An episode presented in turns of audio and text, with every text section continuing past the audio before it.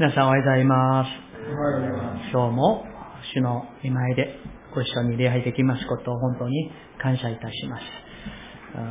ですから、にも祈っていただきましたけれども、先週月曜日から金曜日までは、新年祝福待望祈祷会が、えー、まあ、私が赴任しましてから行われておりまして、7回目行われました。今年は、あらゆる世界の情勢や教会の様子、様々なことから、イエス・キリストの再臨に備える信仰という題を持って、5つのテーマに沿って御言葉いただきました。ある方は早朝から夜、あるいは午前、ね、また初心者の方も一生懸命出席してくださって、またメッセージの後は共に祈り合う時が持たれて本当に感謝でした。本当にね、えー、その恵みを覚えて、また、あの、行きたくても来れなかった方々の上にもね、また、来年、主が行ってくださればね、一緒に恵みをお受けしたいと思います。では、周りの方とですね、挨拶を交わしましょうかね。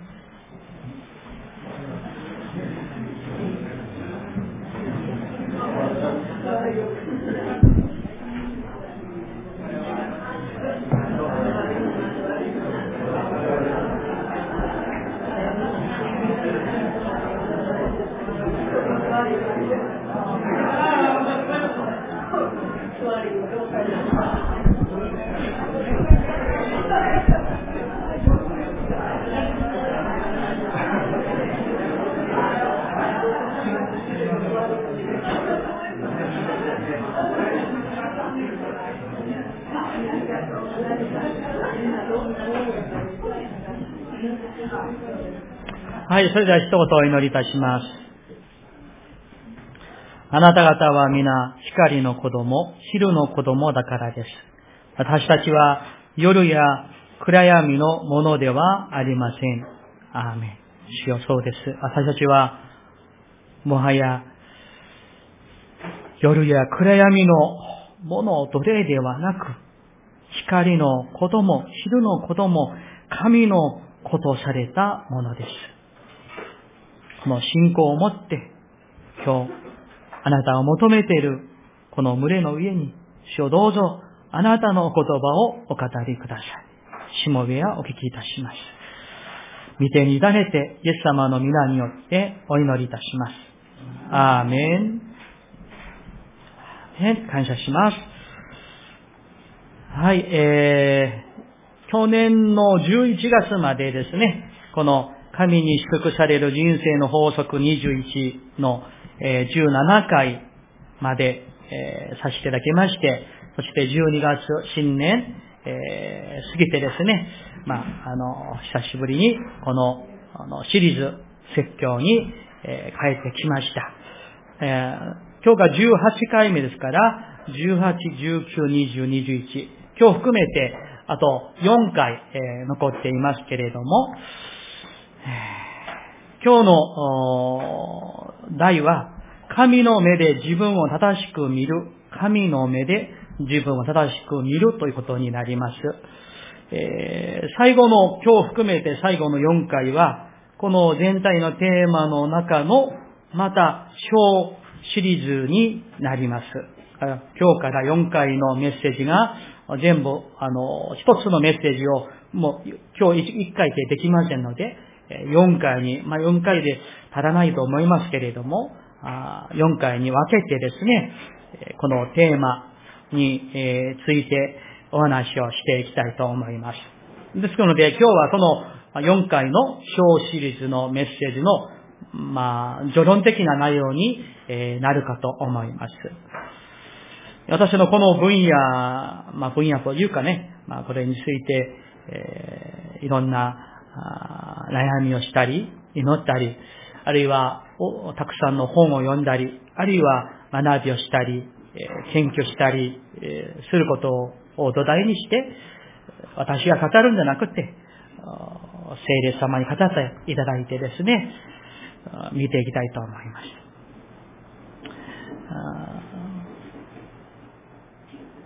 4回の内容になりますけれども、語る私も皆さんも、純粋な心、素直な心を持って、そして、それをよく自分自身に当てはめていくならば、きっとですね、えー、美しい結果になるかと思います。私たちは神様を信じて、神の子供とされました。つまり、私たちの霊は永遠の命を得ており、私たちは死から命へ、暗闇から光へすでに信じるときに移されました。これは神様がなされた変わらない事実であります。私たちが本当に救われたならばです。ところが、残念ながら、信者になっていても、クリスチャンの中でも、救われただけれども、光の子供になったにもかかわらず、永遠の命を得ているにもかかわらず、自分が誰なのか、自分が果たしてどんな存在なのか、まあ、アイデンティティとよく言われますよね。その自分に対する自分のアイデンティティ、セルフイメージがもう歪んでしまって、そしてそれが間違ってしまって、それで自分や人を正しく見ることができていなくて、残念ながら信仰の成熟が、人格の成熟が誠の自由を味わっていない。そして悩みに悩んでいる人々が少なくないと、そういうことであります。この間違った歪んだ自分へのこのセルフイメージ、その自分のアイデンティティ、本当の自由、神の目、そして神に対するその誤解が、この間違いが、この歪みが、私たちの本当の自由を、本当の信仰の喜びを妨げてしまうということであります。ですから、私たちに必要なのは、私たちが、皆さん一人一人自分が、神にあって、キリストにあって誰なのか、それを正しく知ることです。それを見つけて、はっきりと認識することが大事であります。今回のこの小シリーズのメッセージのタイトルは、最初は、私が誰か今わかりましたとしようとしても、あの、したんですけれども、まあ、これに、あの、今日のね、書に書かれているテーマになりましたけれども、そういうことなんですよ。私が誰か今わかりましたと。皆さん、どなたかですね、皆さんを知らない方がですね、皆さんに、あなたは誰ですか？あなたは誰ですか？と聞かれたら皆さんは大体何と答えますか？すいませんが、大村義雄です。みたいに答えるでしょう。名前をね。あるいは、えー、誰々の妻ですとかね。あるいは日本人ですとか。あるいは、えー、身長171で体重は65キロです。私ですけどね。そういう。あるいは自分の仕事ですね。会社員です。学生です。と答えるかもしれません。しかし、それは名前であって、あるいは国籍であって、あるいは体の条件であって、本当のあなたなのかということであります。もしそれが皆さんだったら、もし名前が変わったら、あなた、私たちじゃなくなるんでしょうか？国籍が変わったら自分じゃなくなるんでしょうか？体重が、あの、増えたり減ったりしたら、自分自身がなくなるんじゃないですか？そういうことではない。私たちは、イエス様を救い主として信じて救われた、新しく生まれたもの、私たちには、名前がなくなっても、国籍が変わっても、体の条件が変わっても、病気になっても決して変わらない私たちのアイデンティティ、それがあるんです。それを知ることが大事であります。これを知って、信頼して生きることによって、神様との関係が本当に美しくなる。そして本当にキリストにあって幸せに生きるようになるということであります。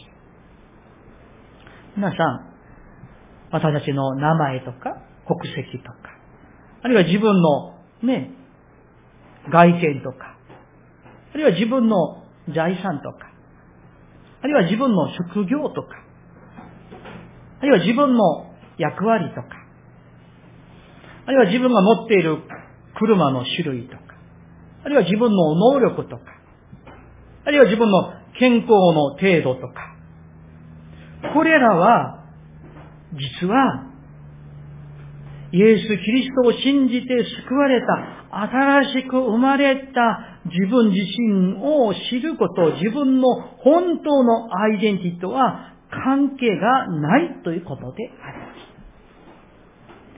私たちはこれを正しく見て知ることが大事なんです。というのは、神様が私を誰だと見ておられるか。神の目に私は誰か。救われて新しくされた、新しく生まれた自分自身が誰なのか、神の御言葉が自分を誰だと言われているか、これを知ることが、そしてそれが自分の本当の自分であります。それが本当の自分のアイデンティティであります。なぜならば、この世はアダムの以来、堕落しています。私たちは今、堕落した罪のあるこの世界に生きているわけですから、歪んで、堕落して、間違ったこの自我の概念、アイデンティティ、特にこの世の堕落した罪深い世の物差しで、世の堕落したその目で、それで自分が新しくされたにもかかわらず、この世の物差しで自分を測ったり人を測って自分は強い、弱い、大きい、小さい、偉い、ダメだ、いい、悪い、そういうに測ってしまう間違いを私たちはあまりにも多くしているのではないでしょうか。堕落したこの世の物差しで私たちは自分を見ること、測ることを止めて、また人を測ることも同じです。それが家族であろうが、兄弟姉妹であろうが、世の人々であろうが、それをね、この世の、もうそもそも歪んでしまって間違ったあの堕落した物差しで測って結果が、正しい結果が出るわけじゃないです。最初からその物差しが間違っているということなんです。歪んでいるということなんです。堕落したこの世の目、堕落したこの世の物差しで自分自身を測る愚かさを私たちは犯してはならないんです。ではどうしたらいいのか。それは、その、この世の物差しやこの世の目や価値や価値観やそういうものから切り替えて、神の物差しで、神の目で、自分がキリストにあって、神にあって誰なのか。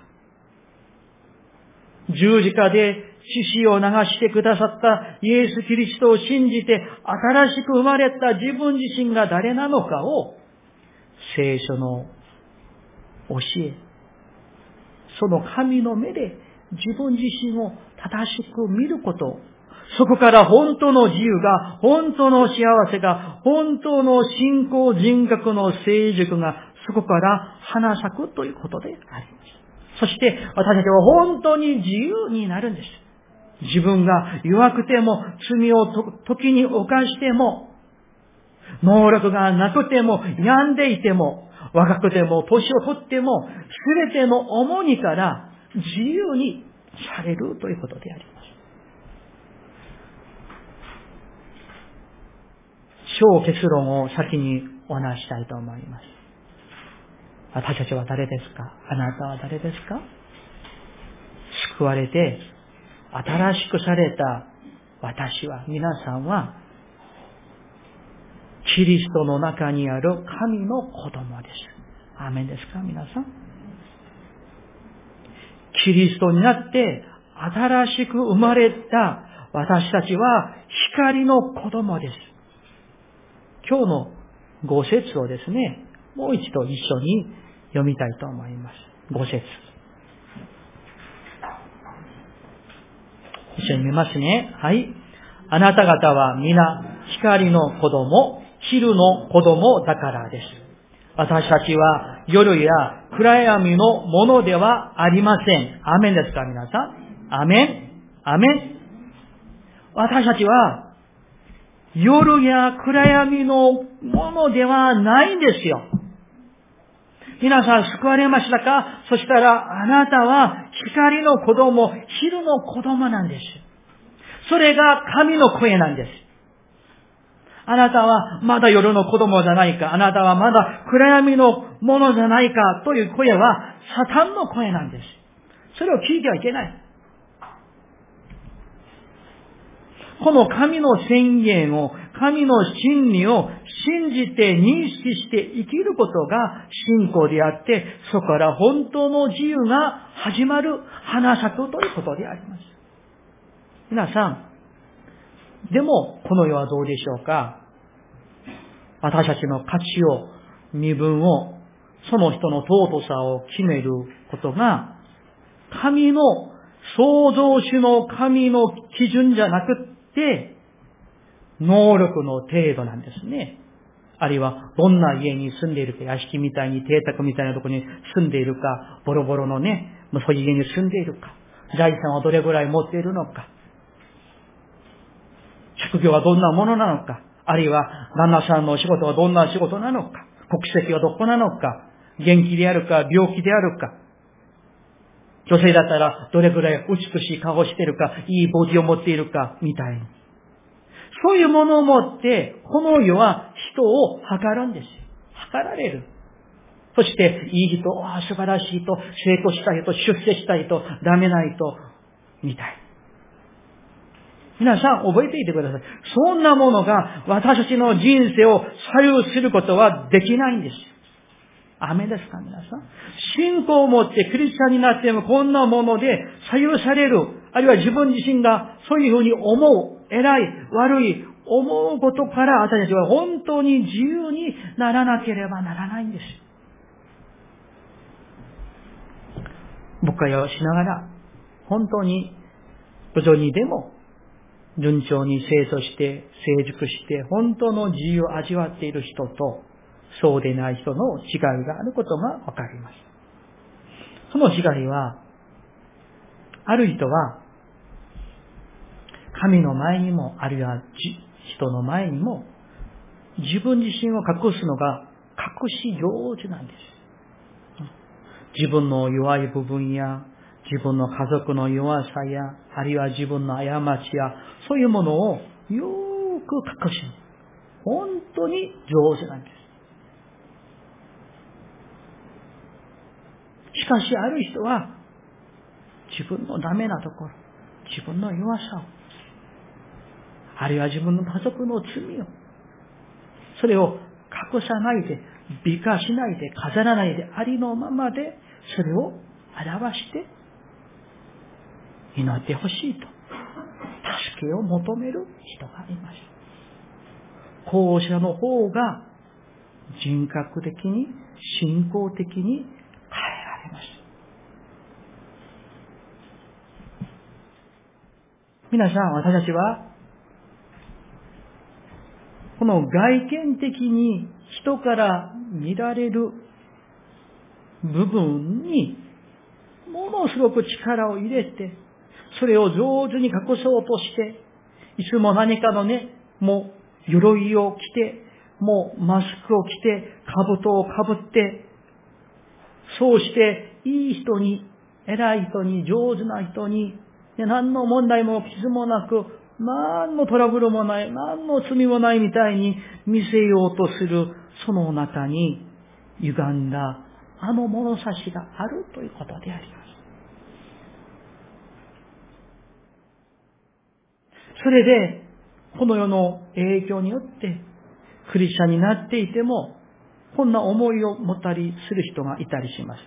自分が本当に金持ちになったら、自分が成功したら、もっといい車に乗ったら、自分の家がもう10億円ぐらいのいい家になったら、自分の夫が成功したら、そして自分がもう金持ちだけ入れる社交クラブにその会員になっていたら自分のアイデンティティが変わるだろう。自分のセルフイメージが変わるだろう。自分は本当にもう尊い貴婦人になるだろうと、そういうふうに思っていることは世の物差しであります。神を信じながらも、その物差しをまだ持っているならば、今日から皆さんそれを捨ててください。それを追いかけて生きるのを止めていただきたい。皆さん、いくらそうなっても、自分自身の内面は決して変わらないんです。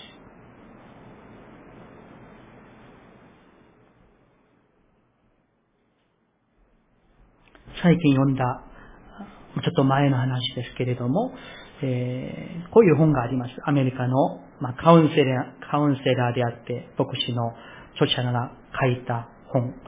まあ、日本語訳したら、立派な人になりたい熱望という本がありましたけれども、そこでこの著者は、私たちは世の堕落した間違った投式、まあ数式みたいですね。それをみんな飲み込んでしまった。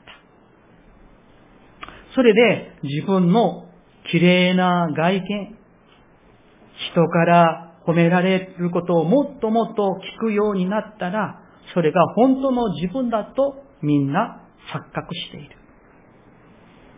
あるいは、いい仕事ができて、金持ちがなって人々から羨ましいなと言われると、それが本当の自分の価値だとみんな勘違いしている。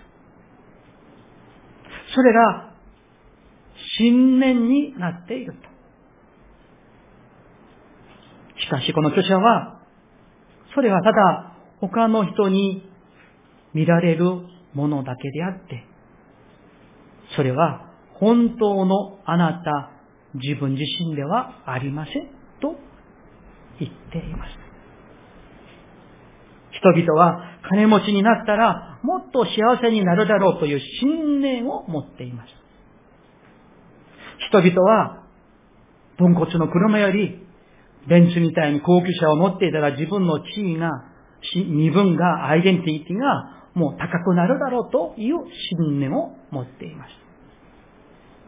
自分が成功して、人々から羨ましいと羨まれる、そういう宿業を持っていたら、自分の人格も信仰も身分も、もう高貴なものになるだろうという信念を持ってきています。しかし皆さん、聖書はどこにもそう教えていない。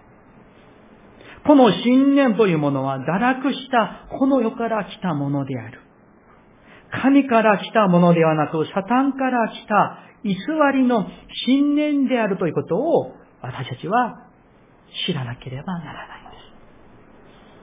皆さん、聖書、ね、あの、ソロモンのことをよくご存知でしょう、皆さん。ね、ソロモンは、イスラエルの歴史上、もう、最、最盛期、最前世紀の時の王様だったんですよね。あのソロモンは最高の権勢を、地位を、富を、女性を、領土を、権力を持った王様でした。今日もね、このソロモンくらいの富や地位や全てを持った金持ちはないと言えるくらいなんです。もし、人々からの尊敬や、そして認め、外見、業績、あるいは身分、それによって人生がね、決定づけられるとしたら、もうソロモンが世界一になるかもしれません。ところがどうでしょうか？幸いにも、ソロモンは後々に本当に自分の目が開かれたんですよね。自分の目が開かれて、あ、本当の自分は何なのか、自分のこのアイデンティティ、それがもう分かってきたんです。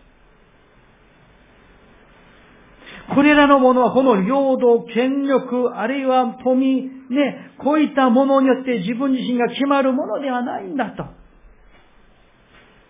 彼は神によって自分のアイデンティティに対する正しい解釈を、正しい知恵を、正しい目を、物差しを神様から与えられたんですね。これはソロモンに対する本当に神様の素晴らしい恵みだと思うんです。さあ、皆さん、それでソロモンが自分自身のそういった全てのものに対して、何という解釈をしているんでしょうかどんな物差しで言っていましたか伝道者の書をちょっと開きましょう。旧約聖書の伝道者の書、一書、一節、二節です。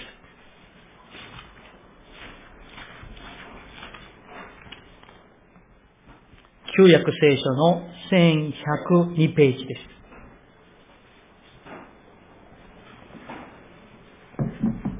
旧約聖書の伝道者の書、第一章、一節と二節です。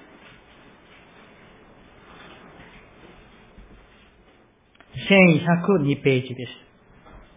ご一緒に読みたいと思います。はい。エルサレムでの王、ダビデの子、伝道者の言葉。空の空、伝道者は言う。空の空、すべては空、雨。どうですか？世界最高の富や権力、あるいはもうね、男性だから女性のことや外交力や領土や世界最高のね、ものを持っていて味わっていたあのソロモンが、その時はわからなかった。あ、これで自分は偉い人だ。自分は高貴な人だ。こんな世界で俺みたいな王様はいるんだろうか。俺は偉いんだ。みたいに、あの時はね、それを楽しんでいたんですよね。盲目だったから。それで自分が高い人、高貴な人だと思っていたんですよ、ソロモンはね。でも、後々、後々になって、その目から鱗が落ちて、その世の堕落した物差しではなく、神の物差し、神の目を自分にすればね、もう、神様から与えられて、自分を見たら、あ、これは全部もうゴミなんだ。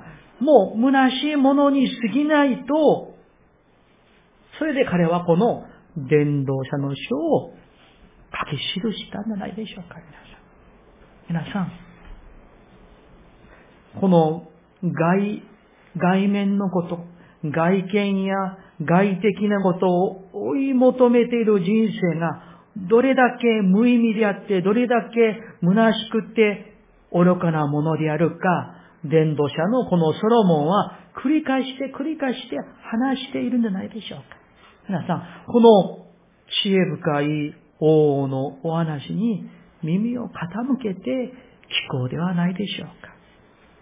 皆さん、覚えていてください。もしも皆さんが、本当に神によって救われたにもかかわらず、もしも少しでもまだあの富を、あの高貴なあれを、成功、ああいう、ああいうクラブであるが、趣味であるが、そういう群れに入ろうとする。あるいは入って自分は偉いと思う。いいものを持っているから自分は偉いと、尊いものだと思う。そういったものによって私たちの価値が決定づけられることはないんです。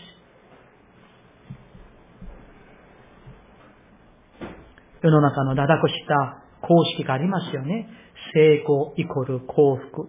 金持ちイコール幸せ、失敗イコール不幸、貧乏イコール不幸みたいな。皆さん、神の公式ではないんですよ。堕落したサタンが巧妙にこの世界に、人間の社会に植え付けてしまったサタンの公式なんです。それによって、それを基準にして生きていってはいけないんですよ、皆さん。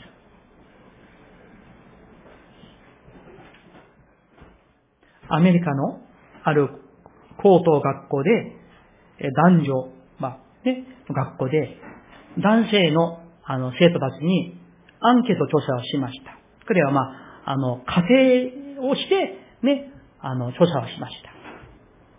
学校に、えちょっと言葉、あのね、あれでも理解してください。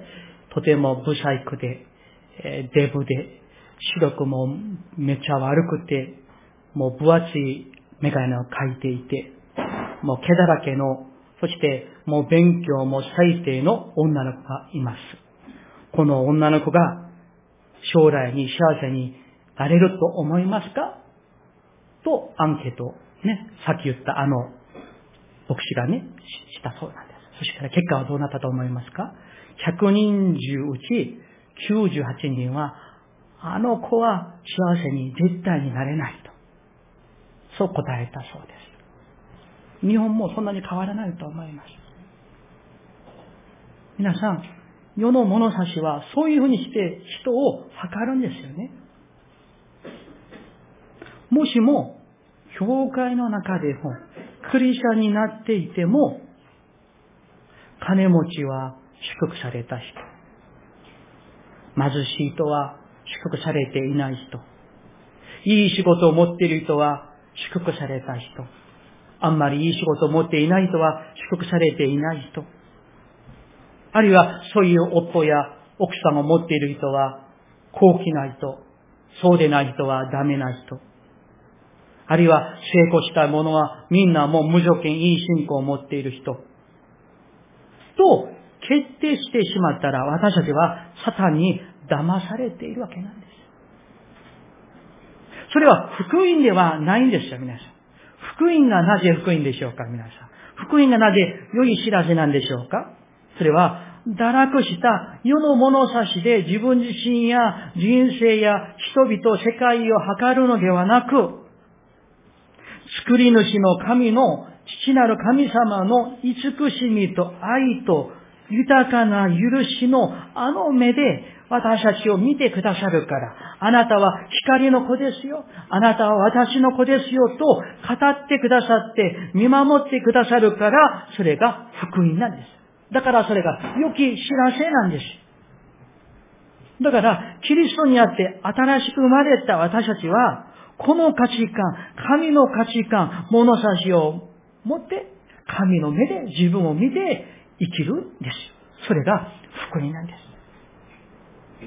皆さん、私たちの存在は、すでにイエス・キリストによって尊いものにされました。雨ですか皆さん。私たちは光のことをされました。高貴なものにされました。どれくらい私たちの価値が高貴なんでしょうか神なるイエス・キリストの命と変えられるほど高い、高貴な、尊いものとすでにされたんです。サタンの声を聞いていけません。人の声を聞いていけないんです。世のものとして私たちの人生が、価値が決定づけられることはではない。そこにかかっていないんです。この真理を正しく知るときに私たちは本当の自由を味わうことができます。救われた民は神の尊い子供であります。すでに尊くされています。愛されていますし、愛される資格がありますし、すでに神に愛されていて、すでにキリストの幸せが、キリストの祝福が私たちに与えられているということなんです。これが神様が語る、聖書が言う私たちの存在であります。アイデンティティであります。私たちの尊さであります。それが私たちの身分であります。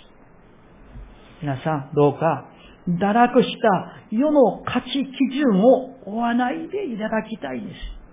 あるいは、堕落した世の物差しで自分を測ったり人を測ることをやめてほしいんです。今日の御言葉は、イエス様を救い主として信じて、新しく生まれた私たちに対して、あなたは闇や暗闇のものではないんですよ。光の子供ですよ。昼の子供ですよと宣言しているんです。アメですか皆さん？堕落した世の声やサタンの騙しの声を聞かないでいてください。私を作って、私のために一人子を死に渡らせてくださった神の愛のメッセージを聞いていただきたい。結論を出したいと思います。この世は罪によって堕落しています。すべては堕落しているんです。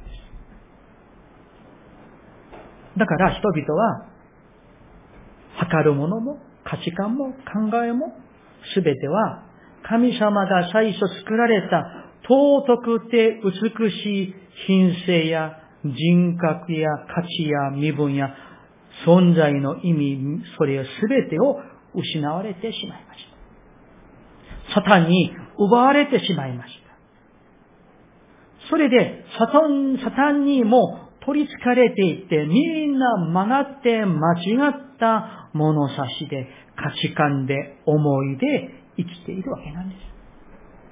しかし私たちは、イエス様を救い主として信じて、新しく生まれた、救われたものであります。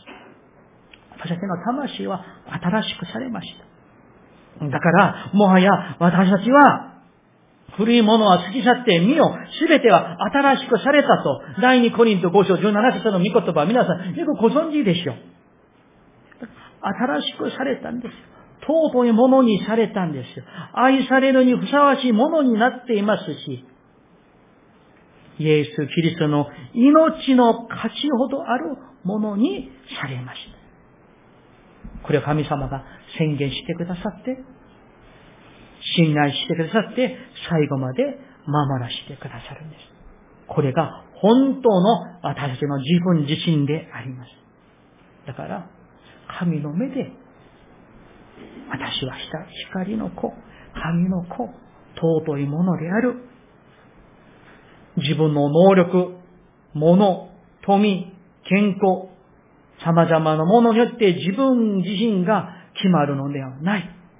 私は神にあって尊いものである。この福音を握りしめて歩んでいこうではないでしょうか。この真理を、神の宣言を信じて、霊的においても、信仰的においても、人格的人格的においても、健全で、健康で、そして本当にキリストにあって、幸せな歩みをさせていただきましょう。また来週に続きましょう。お祈りしましょう。